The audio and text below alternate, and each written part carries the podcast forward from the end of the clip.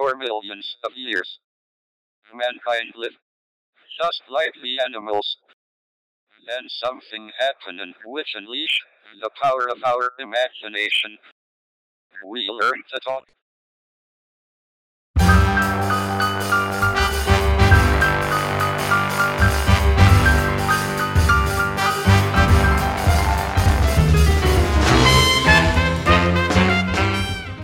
Sim, está começando mais um Duque Podcast, seu podcast semanal sobre todas as coisas. Bom dia, boa tarde, boa noite, meu consagrado que nos presenteia com esta maravilhosa audiência. Aqui quem fala é Pedro Schod. Fala, meus consagrados e consagradas. Tá começando mais um Duque Podcast e a gente não, não tem E mais é isso. ir. Seguinte, saiu a foto do buraco negro. Vamos ser engolidos por buracos negros, eu espero. Como é que foi tirada a foto do buraco negro? Cara, não, não sei, cara. Não sei, não sei. Explica aí. Brincadeira, foi o TH. Foi o, T, foi o TH. Não, THC é outra coisa. né? Eita, cara, olha só. É, eu acho Foi- que a gente. Não é THC, foi EHT. EHT. É o seguinte, Event Horizon Telescope.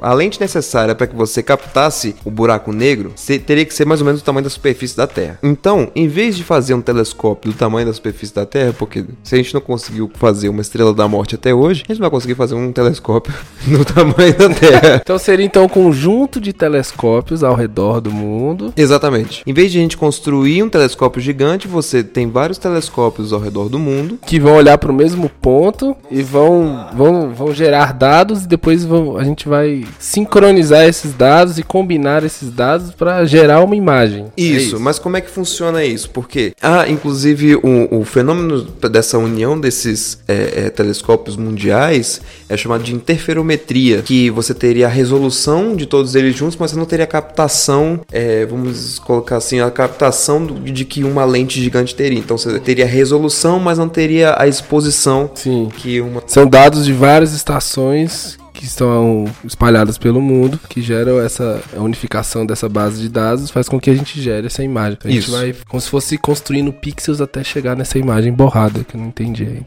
Exatamente. a gente vai ter que juntar dados de algo que a gente não conhece pra poder saber como é que é. Então é como se, foi uma analogia muito boa que eu ouvi outro dia, é como se você tivesse um quebra-cabeça em que você não tivesse imagem de referência. Então cada um vai contribuir com a peça, mas você não sabe onde cada peça encaixa. E aí, onde veio. eu esqueci o nome do, do cara que falou isso, mas que a arte ela prevê o que a ciência ainda não descobriu, né? Que aí entra Interestelar mais uma vez, que é um filme fantástico, que vai lá no, no Gargantua.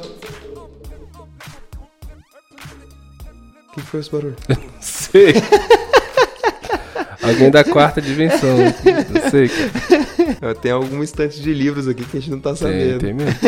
Mas então eles é, é, fizeram a simulação de como seria esse gargantua, que você consegue, através da, da relatividade de Einstein, através das equações de Einstein, calcular como seria esse buraco negro e aí você formaria aquilo ali. Então eles usaram as equações do Einstein. Isso, pra simular. Mas um o Einstein não era um charlatão? Descobrimos talvez quem seja o charlatão dessa É, história pois toda. é, né, cara? ora, ora. Então eles, Ué, eles pegaram a equação do Einstein como base pra Isso. poder né, montar a equação desses dados aí. Através dessa equação, eles montaram o Gargantua, que era o, o, o buraco negro lá de Interestelar, que era um é, é de altíssima é, gravidade e tal, e, e- enfim. E esse buraco negro em específico, o- no filme Inter- Interestelar, eles não colocaram o efeito Doppler, que na imagem do buraco negro, você vê que aqui embaixo você vai ver que tem um brilho maior. Isso é porque ele tá, os gases, é a matéria que está girando aqui, o plasma, etc., estão girando em alta velocidade e essa parte aqui é a parte que está girando nessa, vamos dizer assim, nessa direção que é a direção que vem para cá e as de cima, as direções que vão para lá. Então você consegue enxergar melhor a parte de baixo, ela fica mais brilhosa.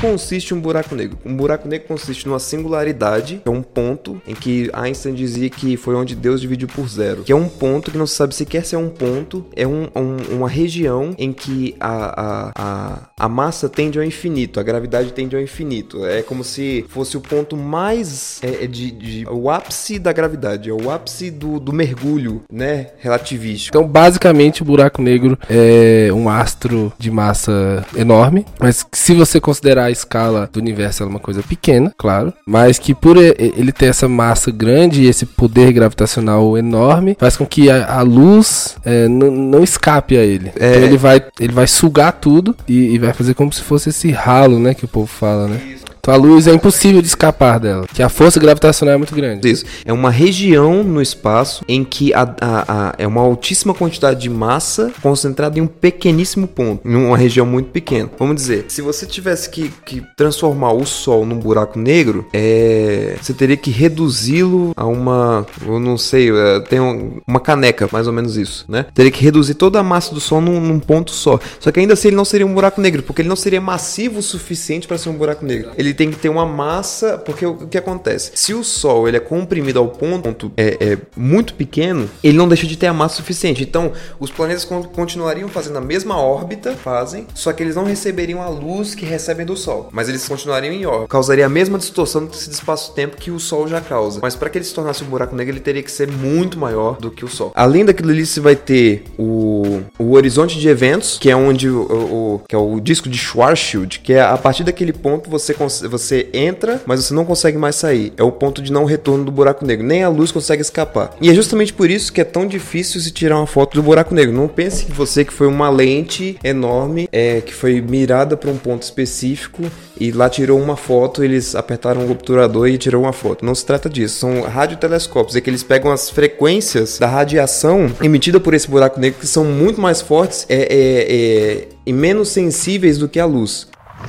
Na verdade, a, a, relevância do buraco negro é que, através dele, a gente consegue identificar mais ou menos como, como foi a origem do universo, ou como o universo funciona, ou se as leis da física se aplicam no centro do buraco. Tem toda eu essa discussão, que, né? É, eu acho que essa é a principal o principal ponto de relevância, de relevância dessa foto do buraco negro, que é, mais uma vez, a relatividade foi testada à prova. Porque se você pegar a relatividade, logicamente, não faz tanto sentido quanto matematicamente faz. Porque é muito difícil você entender que o espaço e o tempo são coisas que podem ser moldadas de acordo com a gravitação. Mas ali você vai ter, nessa imagem desse, desse quebra-cabeça, você consegue perceber que naquele ponto ali que você vai ter a singularidade que estaria no centro, o, o, o o horizonte de eventos, que seria aquela mais ou menos aquela mancha preta que está ali, e o restante que é o disco de acreção, que é a matéria que está orbitando o buraco negro, assim como o planeta que orbitava o Gargantua em Interestelar. É, aquilo ali é o que é o, o visível, porque tudo que é luz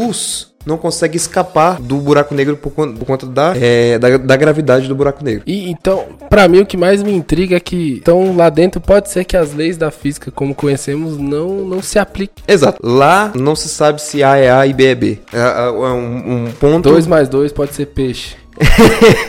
Eu não sei de onde é. é essa equação, mas eu lembro. Deve ser do Padrinhos Mágicos. Então é ilógico. É, sabe? É onde não Deus dividiu por zero. Não tem, como deduzir. Tem como, não por tem dados pra isso. Ainda. Se eu... jogar uma sonda lá também não tem como. Não tem como, porque a sonda ela vai, vai acontecer também o evento da espaguetificação, que é como o Stephen Hawking e a galera dele lá é, explicaram o que aconteceria se você fosse é, entrasse no horizonte de eventos de um buraco negro, em que a sua extremidade, se você entrasse deitado, a sua extremidade ela seria mais atraída pela gravidade do que a sua cabeça. Então você estaria esticando e girando num, num agonia infinita, basicamente. Então a ficção científica não é mais ficção científica. é. É porque antes é. A, a visão de um buraco negro era uma bola preta com um disco brilhante em volta, né? Porque o, o, o buraco negro ele vem de uma, de uma, uma concepção histórica é, de estrela negra, é, que seriam pontos é, de, de, enfim. Foda-se.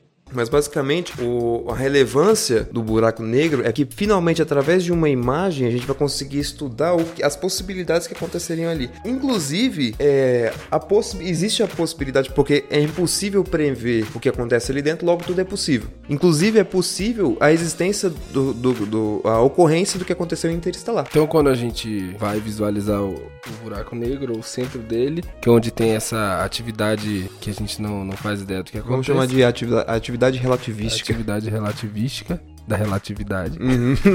a gente, é como se a gente olhasse a eternidade, o infinito, o inexplicável, isso, o indomável. Isso, porque não, não, não, é impossível saber o que acontece. Poxa, é, a gente tá vendo o buraco da fechadura do quarto de Deus. É uma excelente expressão. É, é uma, excelente expressão. Olha e, que incrível aí, ó. E é, e é por isso que é tão difícil de entender e para algumas pessoas não faz sentido o filme Interestelar. Mas se você concebeu o filme Interestelar não apenas como uma obra científica e artística, mas também filosófica, é... a partir do momento que ele está no planeta, que está orbitando Gargantua, que está sobre altíssima gravidade, lá, cada hora lá corresponde a sete anos na Terra. Então, quando ele volta para a estação que está fora da órbita do planeta, daquele planeta, o, o, o astronauta que estava com ele já está velho e ele ainda está com a mesma idade que ele saiu. Ele só tá algumas horas mais, mais velho. Uhum. Isso é, também é interessante. Porque o tempo foi distorcido naquela gravidade. É interessante também que essas equações do, do Einstein, que se eu não me engano deve ter sido feita há uns 100 anos atrás, assim. Isso, 1918. É, 1900 e pouco. Cara, é, é, massa porque a gente só consegue comprovar depois de muitos anos que a gente consegue construir instrumentos suficientes para poder captar esse tipo de coisa e, e processar todos esses dados, né? Porque é muita coisa, né? Tantos uhum. satélites ao mesmo tempo olhando pro mesmo lugar. Foram quantos dados, meu amigo? Quantos? Foram 5 petabytes de dados. Bota aqui, ó. Bota aqui. Quanto isso revela aí? Ó. Quantos zeros tem isso aí? Ah, cara. É muito dado, cara. É muito dado. São, foram muitos HDs. Muitos é, HDs. Vieram fazer uma parceria com a Kabum. Inclusive, Kabum, um grande abraço se quiser patrocinar. Paga nós. Mas então, é, a, a, relevância. Aí tem gente que fala assim, mas essa, essa foto, tanto tempo para tirar foto de um buraco negro e um buraco negro, tirar foto do buraco negro toda borrada. Meus amigos, meus amigos, imagine você tirar a foto de algo que nunca foi visto. Como é que você vai tirar uma foto de algo que não emite luz? Imagina você ligar a sua câmera sem flash num quarto totalmente escuro. Você não vai captar nada, porque se a luz não consegue sair do buraco negro, ela não consegue chegar ao obturador da sua câmera. Então não foi a luz que foi captada, foram Exatamente. as ondas de rádio. Porque então, nesse sentido, o buraco negro é invisível. E, e isso só foi possível entender que existia um buraco negro. Ele é detectável, mas ele é invisível. Isso. Será? Não sei. Você... Mas ele é detectável. E foi assim que foi Ele é detectável, mas é invisível. Exatamente. Porque o, o a primeira é, constatação de que haveria um ponto de altíssima é, é, gravidade, portanto altíssima massa, é, em um lugar no espaço foi quando uma estrela, se não me engano, 6x tantas vezes maior do que o Sol, passou por um e em vez dela é, é, é, ela seguia a sua rota, ela foi. Ela teve um aumento de sua velocidade num, num, num sentido totalmente contrário a 20 e tantos milhões de quilômetros por hora. Ou seja, é como se você estivesse fazendo uma curva muito fechada de Fórmula 1. O, o carro está vindo a 400 km por hora e ele tem que fazer uma curva muito estreita. Se ele não. Vamos colocar um exemplo hipotético: o carro que vai fazer essa curva, se ele não jogar um cabo de aço num ponto dessa curva para poder fazer a curva, ele simplesmente vai tangenciar. Ele vai sair pela pela tangente. Então é como se o carro viesse. Presta atenção aqui na minha mão. É como se o carro viesse aqui, ele fizesse assim, uma vez. E aí que constatou que o único jeito daquela, daquela estrela enorme é, conseguisse fazer esse movimento dessa, dessa forma seria se tivesse um ponto de altíssima massa e gravidade uhum. que possibilitaria essa curvatura no espaço-tempo para que ela fizesse essa. É assim que foi. Olha, olha como é incrível o, o, o espaço, né? Então, uns dados aqui que eu acho importante é que esse buraco negro tá a 53 milhões de anos-luz da Terra. E a massa dele tem 6,5 bilhões de vezes a massa do Sol. Sim, e ele foi. Então é muito grande. Ele velho. não foi escolhido à toa, inclusive. É bom salientar isso. A, a, Grandão, na, na né? Dá pra ver, né? Cara, é grandão aquele bicho ali, vamos dar uma olhada nele.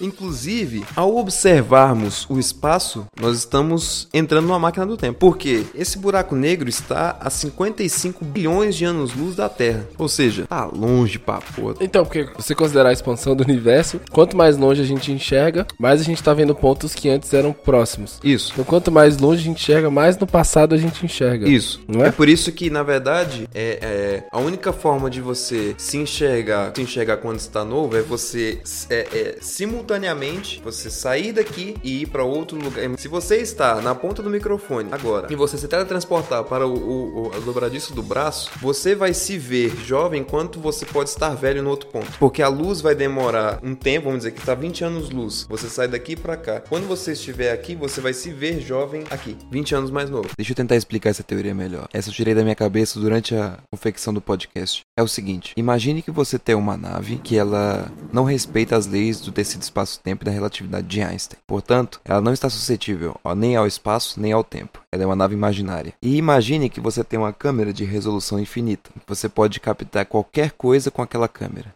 Imagine que você sai do seu planeta e vai para um outro planeta que está a 20 anos-luz da Terra. Quando você estiver naquele outro planeta que está a 20 anos-luz da Terra, a luz que chegar até o planeta de origem estará 20 anos atrasada, porque ela demorará 20 anos para percorrer a distância na velocidade da luz. Portanto, quando você estiver novo ainda no outro planeta, visualmente, você vai estar velho no planeta final, porém vai estar se enxergando jovem no planeta inicial, por conta do tempo que a luz demora a chegar até a sua câmera de infinita resolução. Vamos a outro exemplo. Os historiadores afirmam que as pirâmides do Egito foram construídas há 4.700 anos atrás, aproximadamente. Então, pegássemos essa mesma nave imaginária junto com a nossa câmera de infinita resolução e fôssemos a um lugar que estivesse a 4.701 anos-luz daqui, nós estaríamos um ano antes enxergando como foram construídas as pirâmides do Egito, porque a luz estaria demorando 4.700 anos para chegar até o nosso destino. Então nós enxergaríamos toda a história da humanidade durante esse percurso com a nossa câmera imaginária. Consegue compreender? Vamos voltar para o podcast olhar para o universo, nós estamos olhando para uma, uma, Nós estamos entrando numa máquina do tempo, porque a luz é uma onda eletromagnética que se comporta como partícula. Lembrei disso aula de física. então, quando estamos olhando para o espaço, na verdade, estamos olhando para o passado. Estamos entrando numa máquina do tempo relativística, por conta da, dessa distância que a luz demora a percorrer o universo. Ou seja, é, essa, essa, essa estrela, essa que, que se tornou um buraco negro, enfim, é, ela, o que está acontecendo nela agora aconteceu há 55 milhões de anos atrás. É por isso que o, o universo, a estimativa do universo, pela teoria do Big Bang, é que ele teria 13,8 bilhões de anos. Mas na verdade isso não é a data de início. Isso na verdade é o marco final da ciência do que pode ser observado do universo. Ou seja, além daquilo ali, nada, é, é, não se sabe o que pode existir. Então, é, é quando o, enxergamos e quando enxergamos que o universo teria 13,8 bilhões de anos, na verdade estaremos marcando o limite do que pode ser observado pela ciência. E não, na verdade, não necessariamente, melhor dizendo, não necessariamente a origem do universo. Ou seja, a, a partir daquilo, você vai perceber que, na verdade, o que pode ser observado do início é, é o nosso limite. Antes disso, é filosófico e lógico. Inclusive, é, Einstein ele achava que buracos negros seriam improváveis. Ele não acreditava na, na possibilidade de buracos negros, mas foi Schwarzschild que depois veio retomando, utilizando a, a relatividade para comprovar que, que, que, inclusive, criou a, a, a, foi, foi homenagem a ele a expressão de raio de Schwarzschild, que é o, o horizonte de, de, eventos, né? A partir de, de Schwarzschild. Schwarzschild, como alguns gostam de dizer. Como é que? Schwarzschild.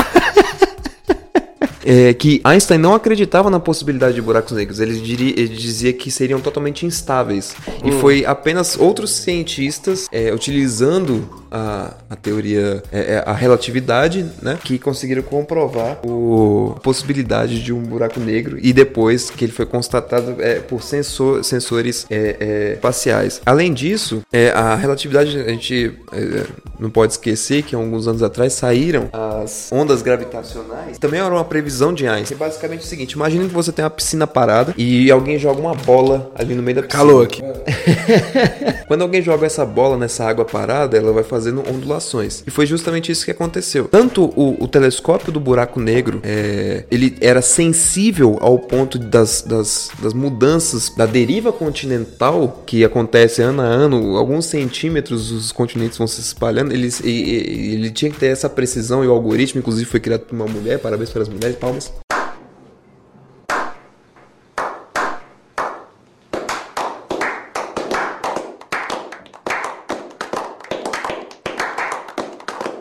As ondas gravitacionais e esse, é, é, esse buraco negro foram captados com, com um equipamento extremamente sensível, inclusive as mudanças é, geológicas do planeta. As ondas gravitacionais funcionam da seguinte forma: imagine que você tem, como eu estava falando da, da, bola, essa bola vai formando ondas. O que aconteceu foi o seguinte: duas mega estrelas, mega galáxias se fundiram e essa fusão gerou um impacto no tecido espaço-tempo que foi percebido depois por esses aparelhos, Isso. etc.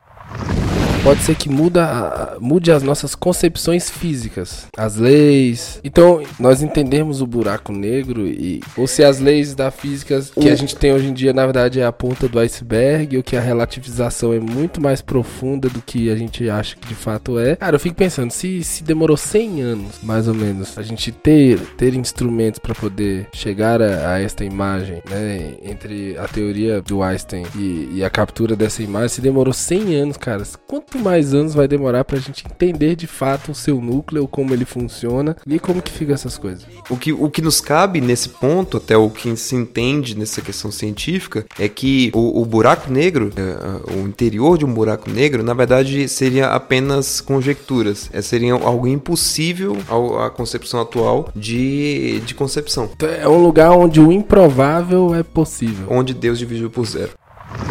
Então é isso. É isso. Falou. Salve. É nóis.